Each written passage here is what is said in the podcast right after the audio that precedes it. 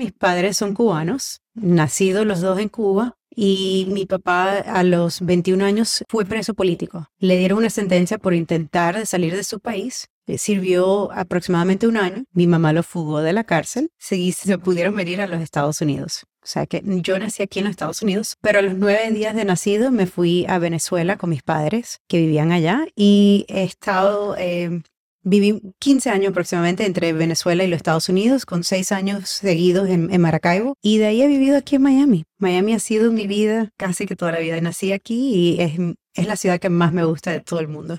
Hoy en Capicú FM nos acompaña Marta Bueno, libertaria bilingüe y candidata política.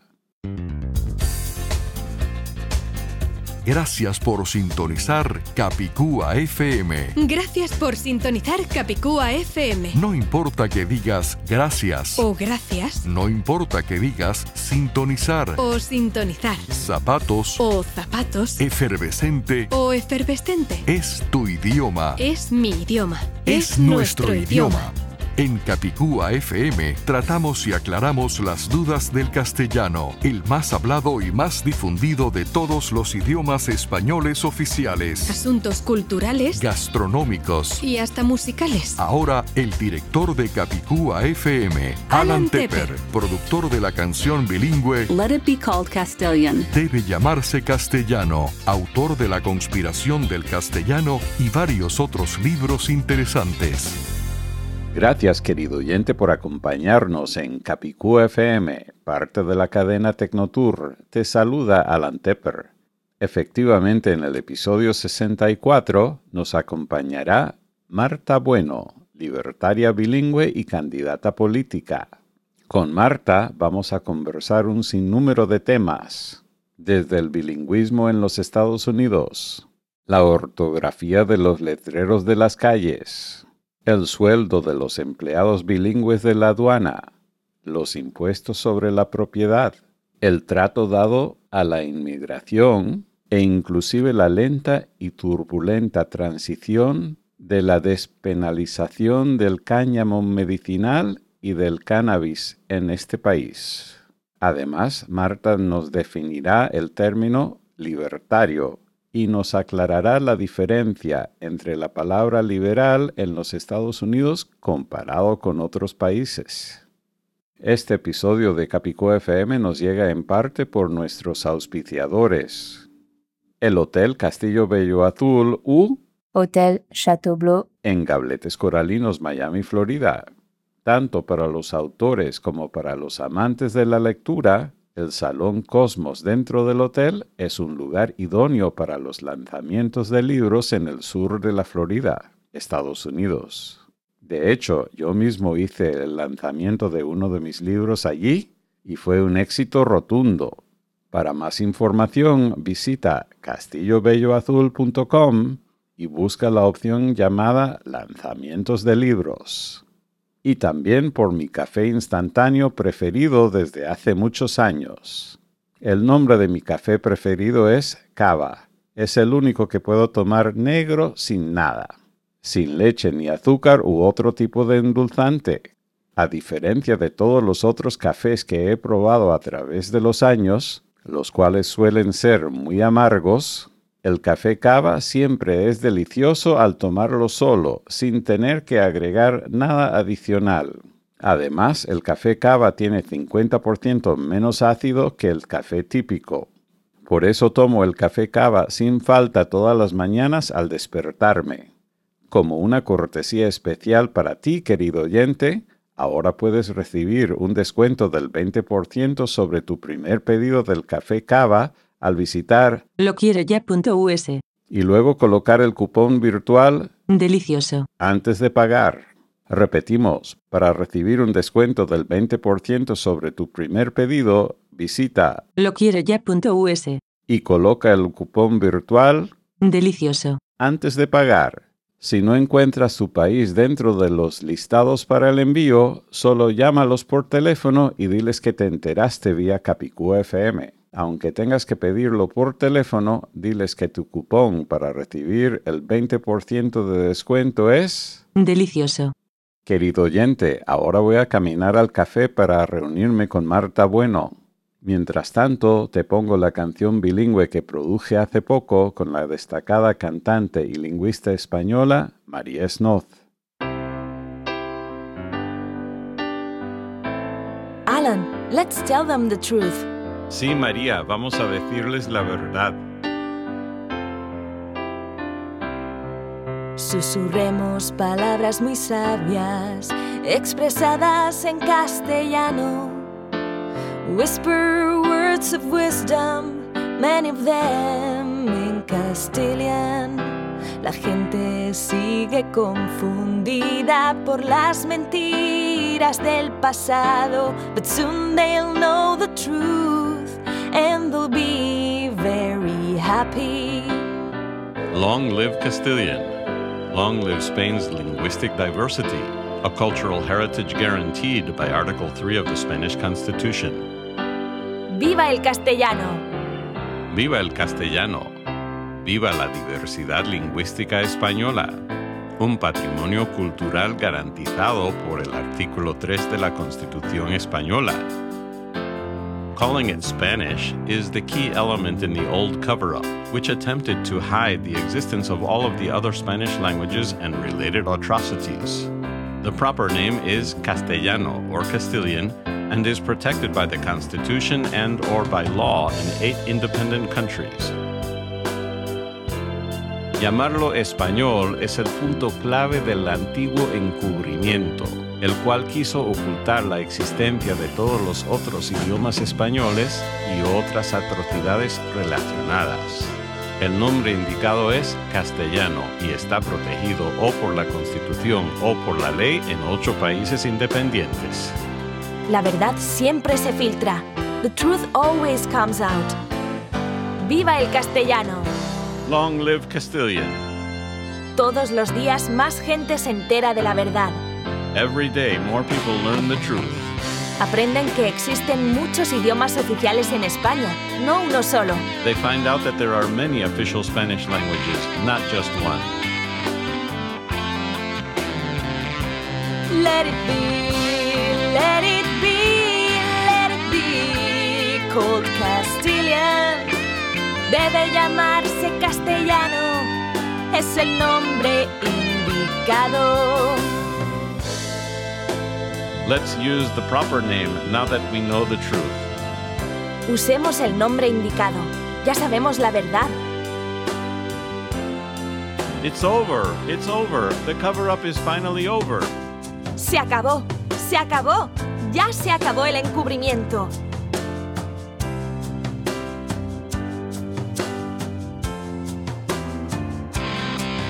Susurremos palabras muy sabias, expresadas en castellano. Whisper words of wisdom, many of them in Castilian. La gente sigue confundida por las mentiras del pasado, but soon they'll know the truth and they'll be very happy. TheCastilianConspiracy.com. La conspiración del castellano.com. It's over, it's over. The cover up is finally over. Se acabó, se acabó. Ya se acabó el encubrimiento.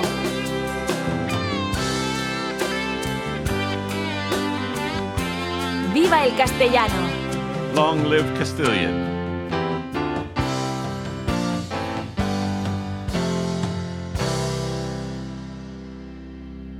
Sonríe, querido oyente. Estás escuchando Capicúa FM en tu Android, iPhone o capicuafm.com. Continuamos con Capicú FM, soy Alan Tepper y nos encontramos en este momento fuera del estudio, nos encontramos en un café y restaurante bastante interesante aquí en Gabletes Coralinos que se llama Sanatos o Sanatos, todavía no sabemos el nombre oficial y próximamente vamos a tener una entrevista con los dueños que son colombianos, pero hoy en este momento vamos a darle la bienvenida a nuestra gran amiga Marta Bueno que es libertaria bilingüe y además estudiada con la psicología. Bienvenida a Capicú FM. ¿Cómo estás hoy, Marta? Excelente, Alan, gracias por tenerme. Qué bueno que estás aquí. Y Marta tiene una historia bastante interesante para definir de dónde es. Así que cuéntanos un poco de, de los lugares donde has vivido.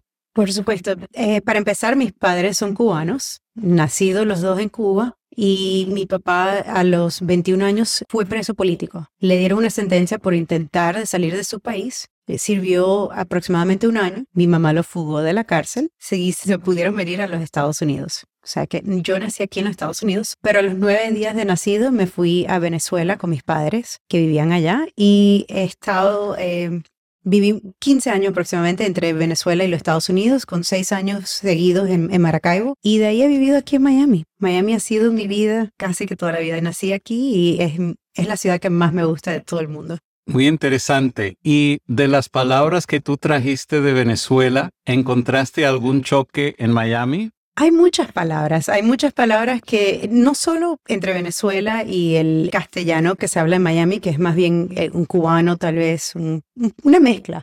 Yo creo que es el, el, spanglish, el castellano y el inglés junto, la, sí, el castellano combinado con el inglés, que yo, yo lo llamo el castinglés. el castinglés, así me gusta. Eh, yo creo que ahí es donde he tenido más bien los choques.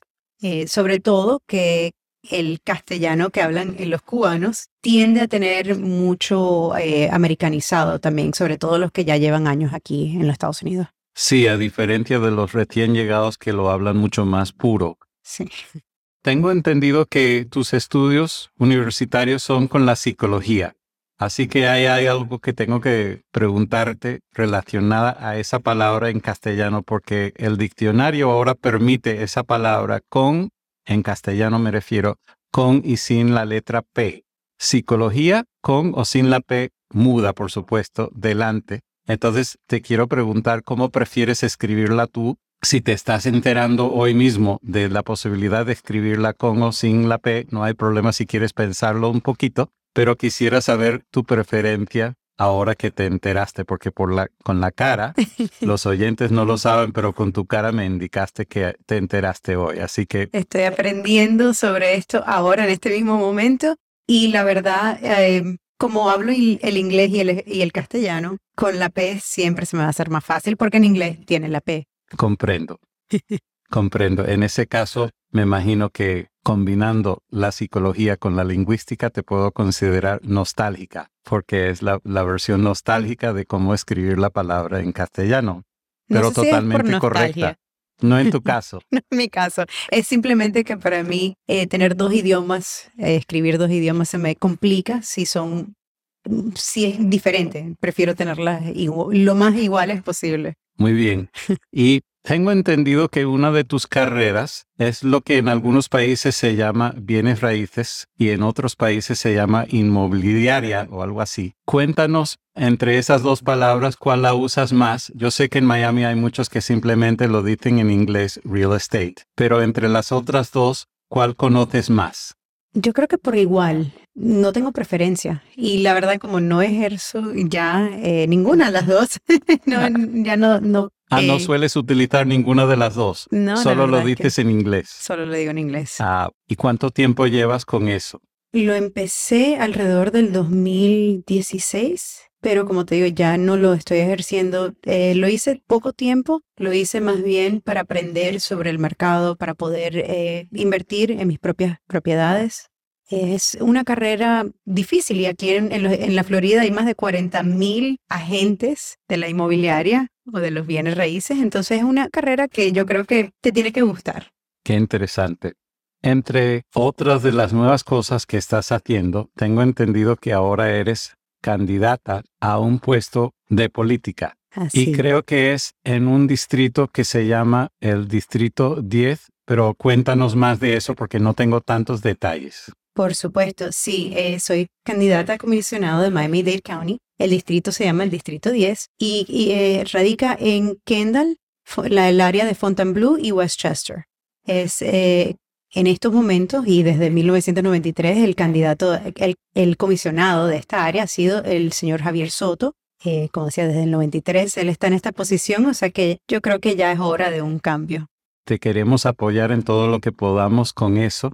Y ahora voy a hacerte la misma pregunta que le había hecho al señor Gary Johnson, el que fue candidato a la presidencia de los Estados Unidos hace unos años atrás. Y él había sido previamente el gobernador de Nuevo México.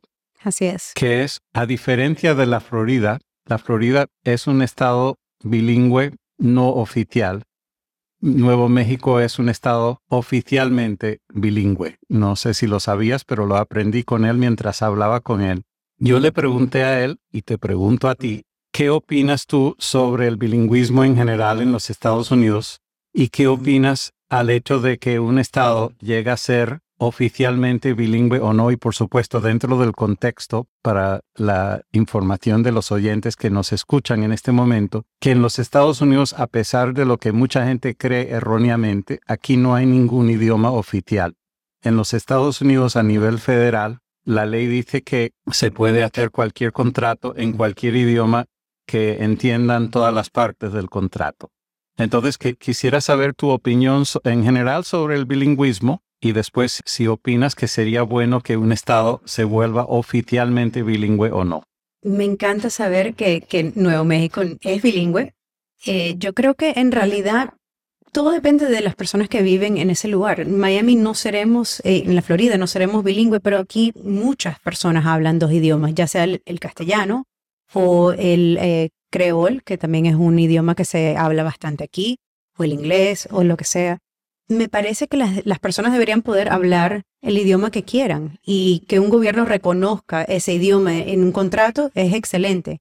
No me gusta la idea de hacerlo oficial tal vez, porque en estos momentos aquí se habla castellano, pero ¿quién quita que, no sé, venga una ola de inmigrantes de cualquier otro lado? Porque vamos a limitarlo. Yo creo que esa idea de tenerlo abierto a lo que las personas quieran hablar es, es la mejor manera, es dejar que las mismas personas que lo viven en su vida tomen la decisión. Muy interesante, gracias por tu opinión. Hace unos años atrás hubo una solicitud de los empleados de la aduana de, Miami específicamente, los que eran bilingües querían poder un, sueldo más alto por ser bilingües y hubo una opinión desde Europa al respecto, así que voy a decir la opinión que vino de Europa antes de escuchar la tuya, pero la opinión de Europa fue y contratan gente en la aduana que no es bilingüe. Es imposible.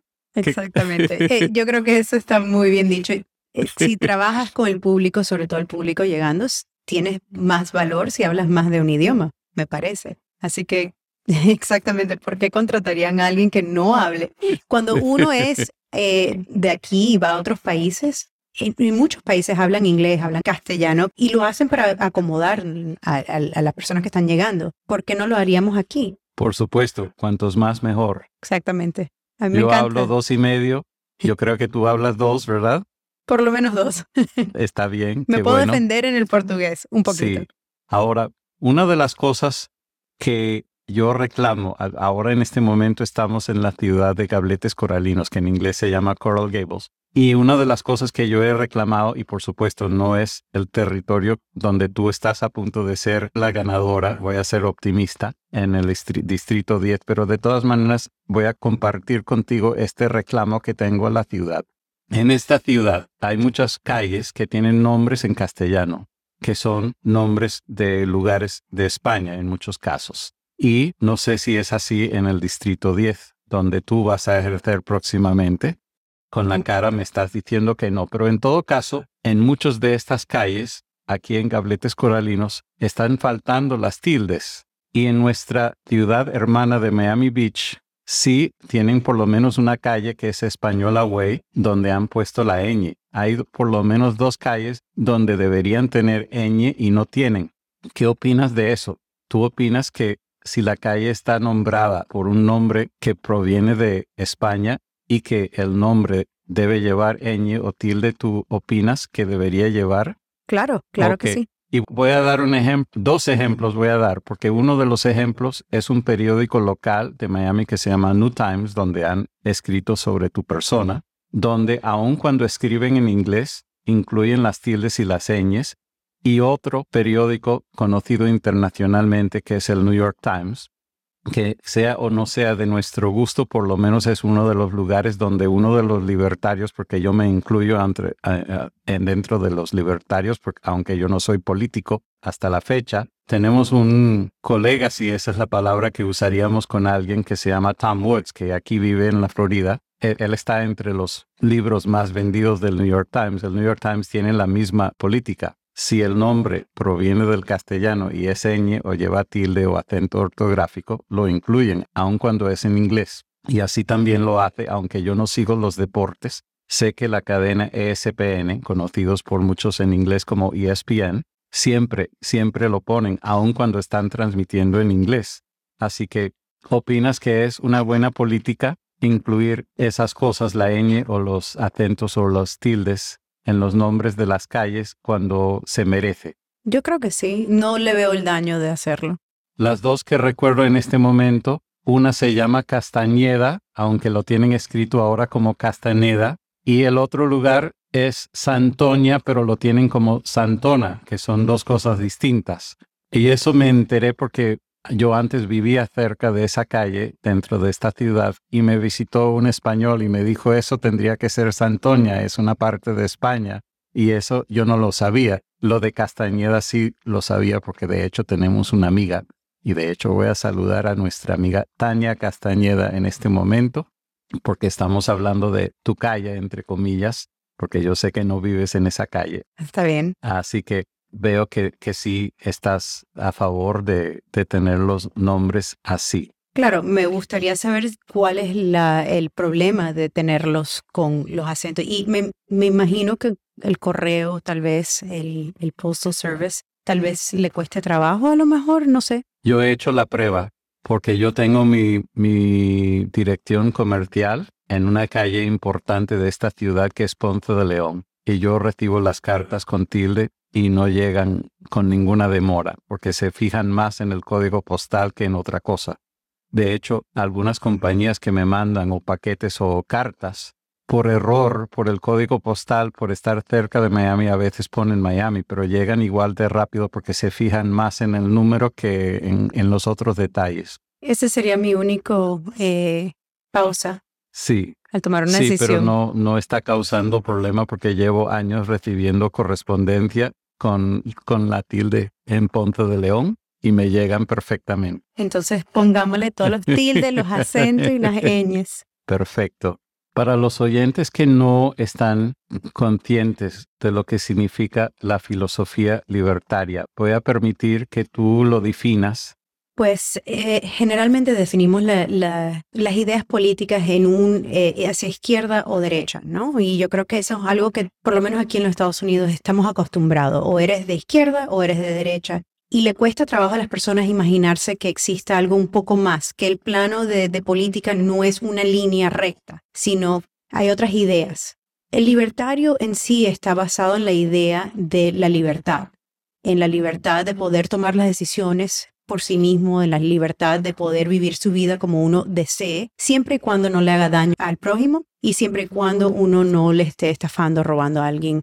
Básicamente es la idea que teníamos de niños, de no hacerle daño, la regla eh, de oro, ¿no? La regla de eh, no hacerle daño al otro y, vivir su vida de esa manera. Para mí ese es el libertarismo, que en Latinoamérica es ser liberal el cual aquí en los Estados Unidos hemos tomado esa palabra y lo hemos hecho algo tal vez nefasta. ¿Te refieres a la palabra liberal? Liberal. Sí, y por eso algunos llegan de los países hispanos de las Américas hasta aquí y pueden malinterpretar lo que significa liberal y lo, lo que puede significar libertario. Exactamente. Que por lo menos de la forma que se está manejando aquí en Estados Unidos es muy diferente muy diferente. Un liberal en los Estados Unidos es definido alguien hacia la izquierda, alguien que quiere la autoridad del gobierno diciéndote cómo vas a vivir tu vida y dándote las leyes al cual uno se tiene que adherir. Y yo creo que eso es completamente opuesto a las ideas libertarias. Entonces, no somos ni izquierdas ni derechos, al contrario, pensamos en que el gobierno no, no es, la, no es la entidad que nos tiene que definir cómo vamos a vivir nuestras vidas. Y para mí eso, eso es lo más importante. Si, Si el Partido Libertario en algún momento cambia y quiere empezar a definir cómo vivimos nosotros, cómo, queremos, eh, cómo definimos el, el libertarismo, yo seguiría siendo liberal. Para mí es la idea de de nuevo, de poder vivir la vida como uno quiera. Yo creo que la política es una de esas cosas que ha hecho tanto daño a través del mundo entero. Como dije, soy cubana y ver cómo el gobierno cubano ha destruido un país entero a través de 62 años y ahora en enero cumplimos 63 años de comunismo. Aquí mismo en los Estados Unidos estamos viendo muchos problemas basados en la política, porque es, es eso. No es, uno sale a la calle y habla con las personas y tiene mucho en común con ellos o no, pero puedes hablar, puedes tener una discusión, una conversación, puedes entenderte. Pero cuando uno enciende las noticias es casi, casi como que todos nos odiamos y hay estos grupos, uno en contra del otro, y todo eso me parece que viene de la política. Y me gustaría ver como que un alejamiento de esa manera de ver las cosas, de esa polarización de las personas, de, esa idea de que el gobierno te tiene que decir cómo vivir tu vida. Y por supuesto, si no es una idea que el cual uno está, uno quiere, entonces no hay recurso. ¿A dónde vas a ir? Si, si los Estados Unidos te dicen tus hijos los tienes que educar de tal manera, pues yo no quiero educar a mis hijos así. El, liberalismo dice que uno lo puede educar en su casa. Lo importante es que el padre tenga ese, esa oportunidad. Y aquí la izquierda en estos momentos está luchando para que el gobierno de los Estados Unidos sea el único que pueda educar a sus hijos. Entonces, en esas pequeñas cosas que voy viendo yo por lo menos, que la política no nos ayuda, no nos ayuda a ser humanos, no nos ayuda a entendernos, no nos ayuda a convivir con nuestros vecinos. Y me parece tan triste. De acuerdo, de acuerdo. Y te hago una pregunta ya que hablaste de la educación por el colega, si podemos decir colega, Tom Woods. Tiene una escuela en línea para los padres que no están de acuerdo con la forma que está trabajando el sistema de educación, en, por lo menos en el lugar local donde ellos se encuentren, porque todo no es igual a través de los Estados Unidos. ¿Conoces a alguien, tal vez que tenga a sus hijos con la escuela de Tom Woods? No sé si la escuela de Tom Woods exclusivamente, pero muchos padres que el hacen... El nombre oficial para el beneficio de los oyentes es Liberty Classroom.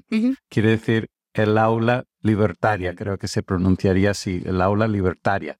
Tengo muchas madres amigas que son madres que tienen los hijos en homeschool, en eh, educación en la casa de los niños. Y yo conozco que usan muchos, eh, muchas usan el sistema de Tom Woods, pero no. Lo maravilloso de poder educar a los hijos de uno en su casa es que puede tomar pedazos de cada currículo que le gusta. sí, de, como lo llaman en, en Venezuela, la palabra es pensum y en otros países se llama la programación educativa o algo así, pero en, en Venezuela es pensum. Pero sí, sé lo que quieres decir. Uno toma pedacitos de cada, de cada estilo de educación que uno quiera. Inclusive puedes enseñarle directamente a, sus... Uno le puede enseñar a sus hijos sin usar un libro, sin usar un currículo. Yo estoy a favor de todo. Todos, todos los sistemas, todos los sistemas son buenos, eh, siempre y cuando el padre esté tomando esa decisión por sus hijos. Sí. Ahora volviendo a otro comentario que hiciste, nuestro presidente actual está haciendo algo específicamente con la frontera que es totalmente opuesto a nuestro presidente anterior. Sin embargo, para mí es irónico, pero lo que él ha hecho últimamente con la frontera, tenerla completamente abierta, aunque posiblemente hoy por la orden de un juez se regrese a lo que era con nuestro presidente anterior, con Trump. Pero lo tenía completamente abierto y han entrado cientos de miles de personas ah, sin documentación era algo que presentaba Gary Johnson como algo que él favorecía, lo cual no necesariamente es igual entre todos los libertarios, ¿verdad?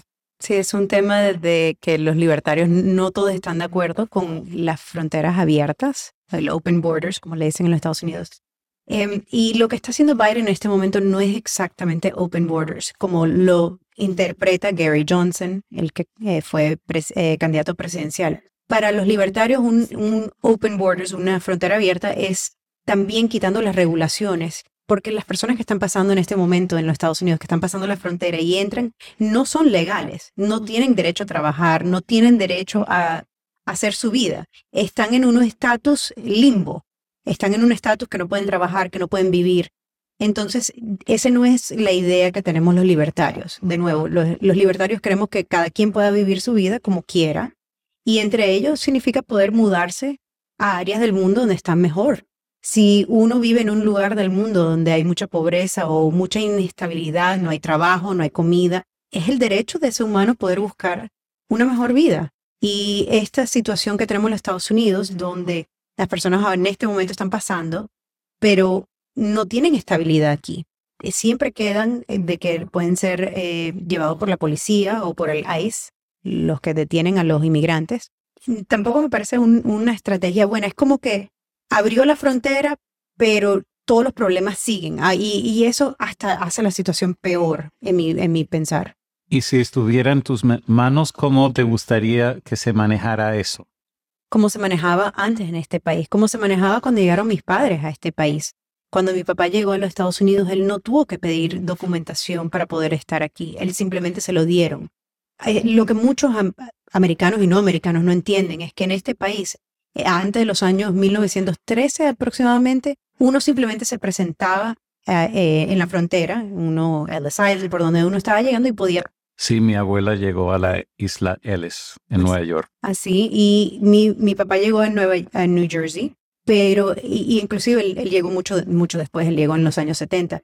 Pero cuando él llegó tampoco tuvo ese problema. Nunca hubo una idea de que él no iba a poder quedarse en los Estados Unidos o que no iba a poder trabajar de inmediato estas leyes que hemos implementado desde los años 70, 80, 90 hacia acá han hecho a muchas personas, eh, primero tienen ese título de ilegal, que me parece un título horrible que darle a una persona, nadie es ilegal, nadie es... Eh, no, si acaso indocumentado, pero nunca ilegal. Nunca ilegal.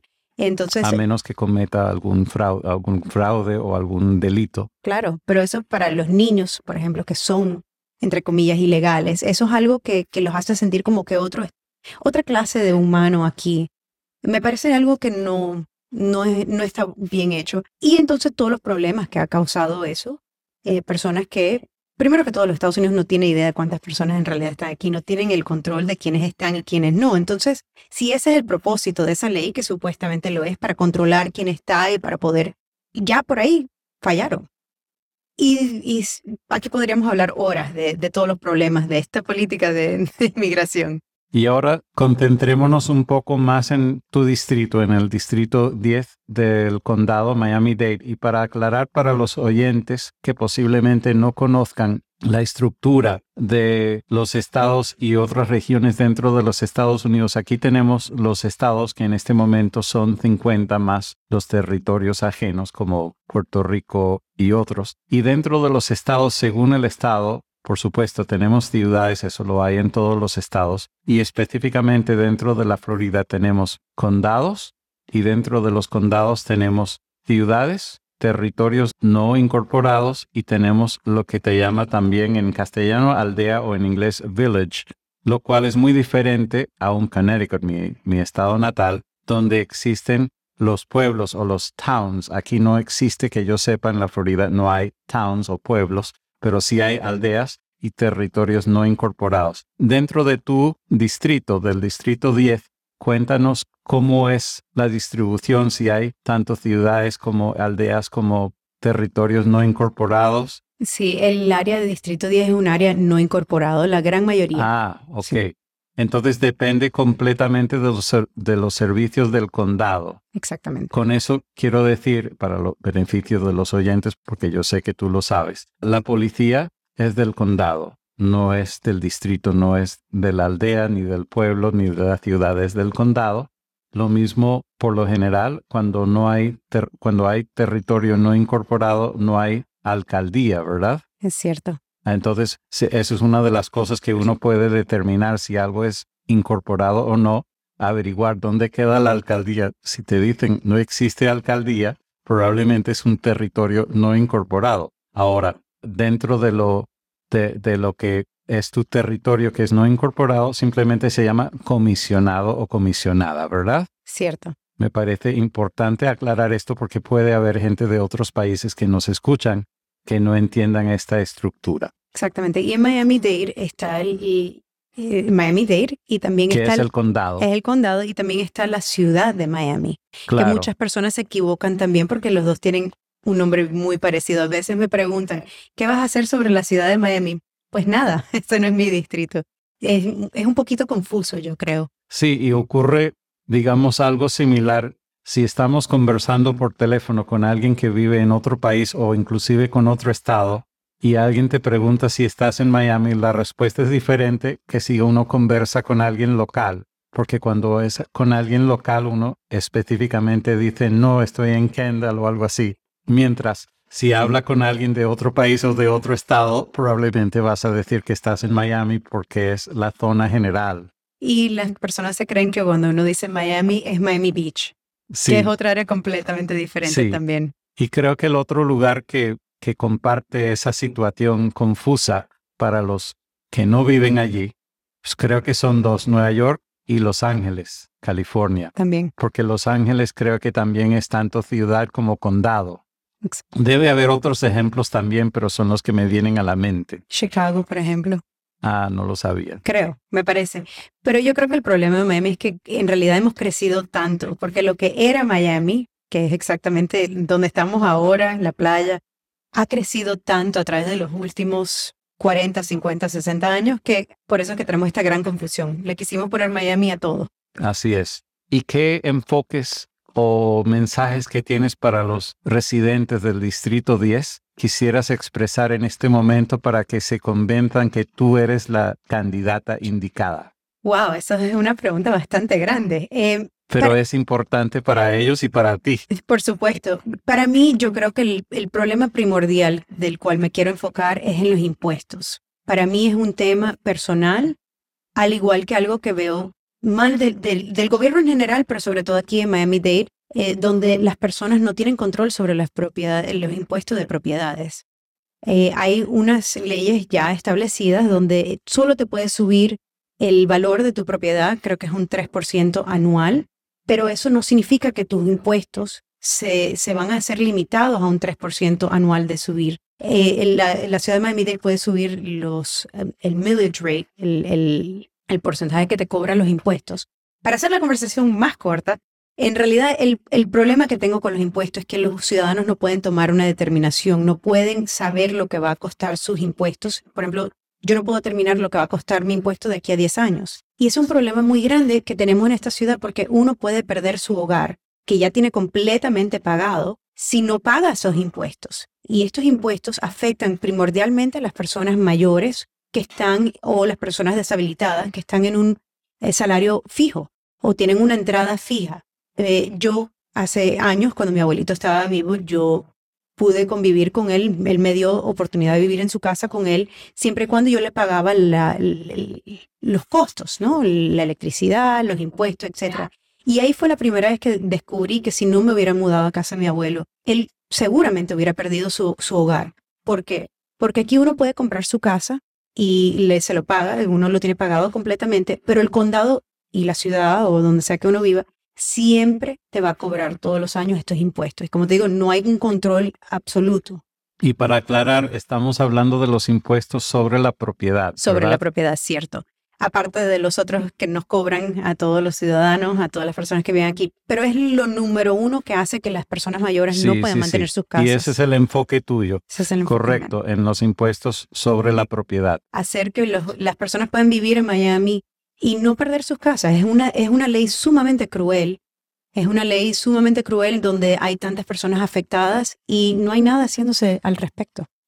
Me parece muy bien y me parece que, que todos los oyentes castellano hablantes de tu distrito deben haber escuchado tus palabras tan majestuosas sobre este tema y sobre todo los que son dueños de casa o dueños en potencia de casa. No solo los dueños, eso también afecta cantidad a los que alquilan. Los alquileres se basan sobre los costos que tiene el dueño del... del eh, y, y aquí uno escucha al gobierno muchas veces decir, son los, los dueños de las propiedades que, que hacen que, que suban los, el- el- la renta. Y no es cierto. No es cierto. Si la renta tiene que subir basado en los impuestos también. De nuevo, afecta a todo el mundo. Todo el mundo que vive en este condado es afectado por esto. Y yo creo que es uno de esos temas que se tiene que hablar. El otro tema que me encanta es el cannabis. Y eso es algo que se podría hacer cambios en, los, en las leyes dentro de un distrito particular o eso es algo que se debe manejar a nivel estatal completo. Pues eh, yo creo que las dos cosas pueden ser ciertas. Yo creo que primero que nada las personas tienen que ver que los políticos están a favor de la legalización o la despenalización de las drogas. Y número dos, eh, como dijiste, la ciudad, eh, el, condado tiene el, ejército de la, policía. Y yo creo que es algo muy importante de que dirigir a los, a los policías a no parar a las personas, a no, no interferir con las leyes de las drogas. eso es algo que me gustaría explorar más. No estoy 100% segura que se pueda lograr.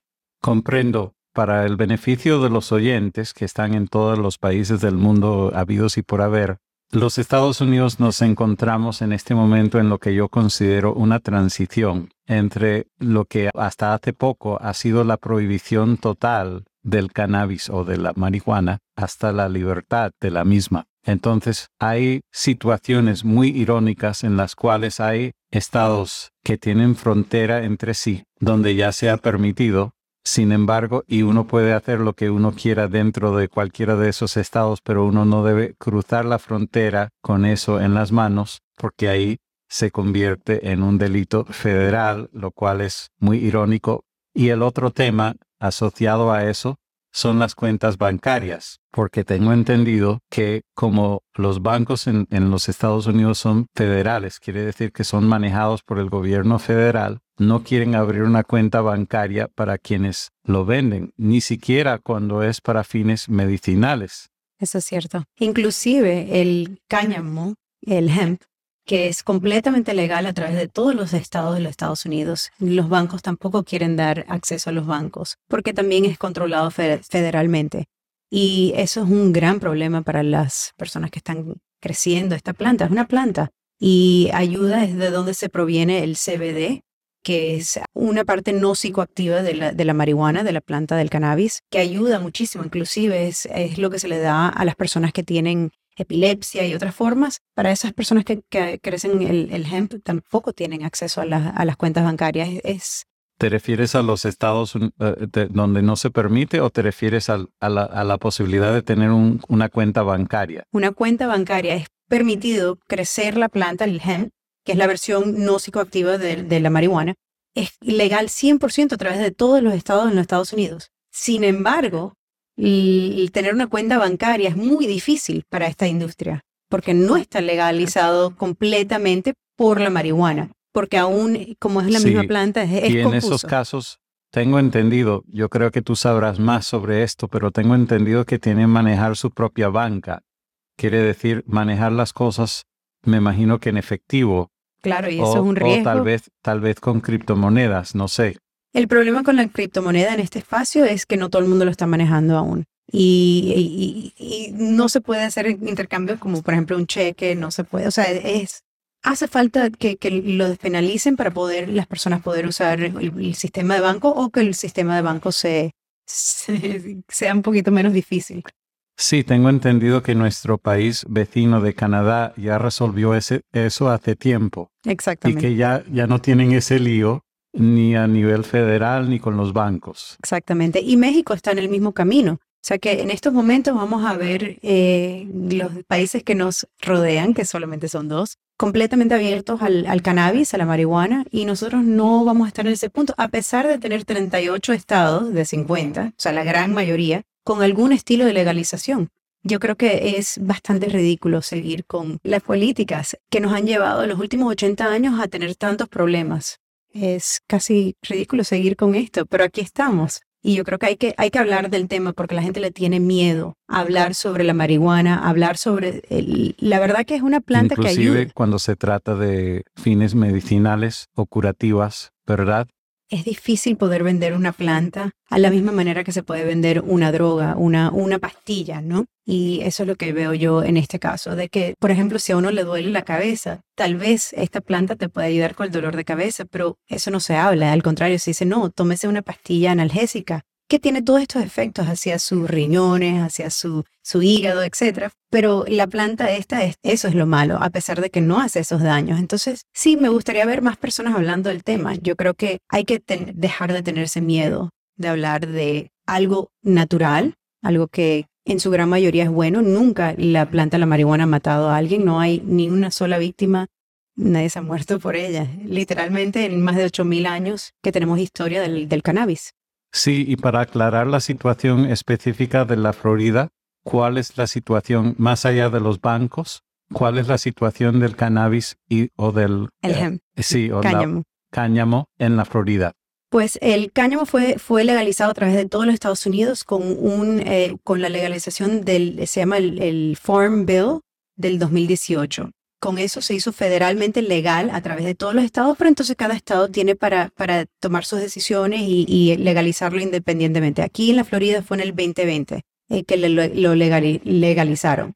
Con la marihuana, que la diferencia está al nivel del THC, la parte que es psicoactiva. Eh, aquí en la Florida es legal medicinalmente. Sin embargo, si usted tiene una tarjeta medicinal, no puede crecer la planta uno mismo. Uno tiene que ir a una de las 22 compañías que hay en la Florida legales por el Estado. Esas compañías tienen que hacer todo el trabajo, tienen que desde crecerlo, procesarlo, venderlo. No puede haber alguien que los ayude. En los negocios normal, común y corriente, por ejemplo, eh, un restaurante, por ejemplo, ellos no tienen que crecer su comida. Ellos simplemente lo venden, lo preparan lo- se lo- y se los venden. En este negocio tienen que hacerlo todo, ni siquiera el transporte. O sea, digamos, tiene una finca en Miami, lo tiene que transportar a Orlando, tiene que usar la misma compañía que haga ese transporte. Todo, lo, todo tiene que ser controlado en esa industria y por lo tanto tenemos en este momento un cartel, un cartel creado por el gobierno, algo donde las licencias para poder crecer esta planta se están vendiendo últimamente por más de 60 millones de dólares. Entonces, tenemos más de 40 mil personas cada año que metemos a la cárcel. Son licencias a nivel estatal. Eh, licencia de nivel estatal, exactamente. Más de 40 mil personas en el estado de la Florida son llevadas a la cárcel por a ver, eh, o, o vender el, el cannabis o por consumir el cannabis todos los años. Y eso nos sale a nosotros los que pagamos impuestos. Es un problema Eso es contradictorio, además. Claro, imagínese usted, nosotros estamos metiendo personas en las cárceles por una planta que por otro lado usted puede comprarla y- la legalmente en un, en un eh, dispensario, en un lugar de estos. Es una política terrible, terrible que hemos creado. Tener tantas personas perder sus derechos es, no sé, es horrible. Sí, estamos totalmente de acuerdo. No sé, aun cuando seas la comisionada, no sé hasta dónde vas a poder cambiarlo. A lo mejor vas a poder traer enfoque al tema y eso es importante, por supuesto. Ese es el plan. Y las elecciones que tienes pendientes, ¿para qué fechas son? Noviembre del 2022. Noviembre del 2022. Está bien, perfecto. Y es los términos para los comisionados son iguales que los presidentes, son de cuatro años o cuántas son las duraciones? Así es, de cuatro años y se hacen las elecciones cada dos años, o sea, eh, los pares y los impares. Este es el año de los pares. Comprendo. Y después de haber ganado eso, que estamos seguros que lo vas a lograr, ¿crees que en el futuro llegarás a ser la gobernadora de la Florida? Oh, wow. Eh, no, no lo creo. Eh, la verdad es que yo no tenía mucha ambición política. Mm, me llama eh, la atención hacerlo porque esta es mi ciudad. Aquí he vivido, aquí he crecido, aquí he podido tener a mi familia, he podido crecer mi negocio, he podido tener tantos beneficios y yo creo que me gustaría poder darle esa misma oportunidad a la mayor cantidad de personas, pero no sé, por ahora no puedo decir nunca, nunca uno puede decir nunca, ¿no? Es, eh, o escupir para arriba, pero la verdad no tengo intenciones. Comprendo. Ha sido encantado tenerte aquí en Capicú FM. Si quieres agregar algo más, eres bienvenida. Si no, esperamos volver a tenerte pronto en Capicú FM por cualquiera de los tantos temas que hemos cubierto en el día de hoy. Marta Bueno, de martabueno.com, tengo entendido. Así mismo, muchísimas gracias por esta oportunidad. martabueno.com. Y aclaramos para los oyentes que esta Marta en este momento escribe su nombre con H. Sí, con Muy TH. importante porque si no, no te van a encontrar. Entonces, M-A-R-T-H-A-B-U-E-N-O. Así mismo. Sonríe, querido oyente. Estás escuchando Capicúa FM en tu Android, iPhone o capicuafm.com. Este episodio de Capicú FM nos ha llegado en parte por mi café instantáneo preferido desde hace muchos años. El nombre de mi café preferido es Cava. Es el único que puedo tomar negro sin nada. sin leche ni azúcar u otro tipo de endulzante. A diferencia de todos los otros cafés que he probado a través de los años, los cuales suelen ser muy amargos, el café cava siempre es delicioso al tomarlo solo, sin tener que agregar nada adicional. Además, el café cava tiene 50% menos ácido que el café típico. Por eso tomo el café cava sin falta todas las mañanas al despertarme. Como una cortesía especial para ti, querido oyente, ahora puedes recibir un descuento del 20% sobre tu primer pedido al visitar loquieroya.us. y luego colocar el cupón virtual Delicioso. antes de pagar. Repetimos, para recibir un descuento del 20% sobre tu primer pedido, visita loquieroya.us. y coloca el cupón virtual Delicioso. antes de pagar. Si no encuentras tu país dentro de los listados para el envío, solo llámalos por teléfono y diles que te enteraste vía Capicúa FM. Aunque tengas que pedirlo por teléfono, diles que tu cupón para recibir el 20% es... Delicioso. Querido oyente, antes de despedirnos en el día de hoy, quiero recordarte que puedes adquirir mi libro La conspiración del castellano. vía laconspiraciondelcastellano.com. El libro está disponible tanto en formato electrónico como impreso. Con el ISBN puedes solicitarlo vía tu librería preferida. Además está disponible la adaptación en inglés The Castilian Conspiracy. vía TheCastilianConspiracy.com. Nuestras estadísticas indican que muchos están oyendo Capicúa FM a través de una aplicación que lamentablemente daña nuestra presentación. Para los mejores resultados, visita capicuafm.com para descubrir nuestras recomendaciones más recientes para escucharnos y suscribirte gratuitamente con la mejor experiencia posible. En la fecha de esta grabación en diciembre del 2021, recomendamos la aplicación Pocket Casts. Es de lujo, pero ahora es gratis para los teléfonos móviles más populares, Android y iPhone. Hasta el próximo episodio de Capicú FM, soy Alan Tepper. Viva el castellano, viva la diversidad lingüística española, abajo con el encubrimiento.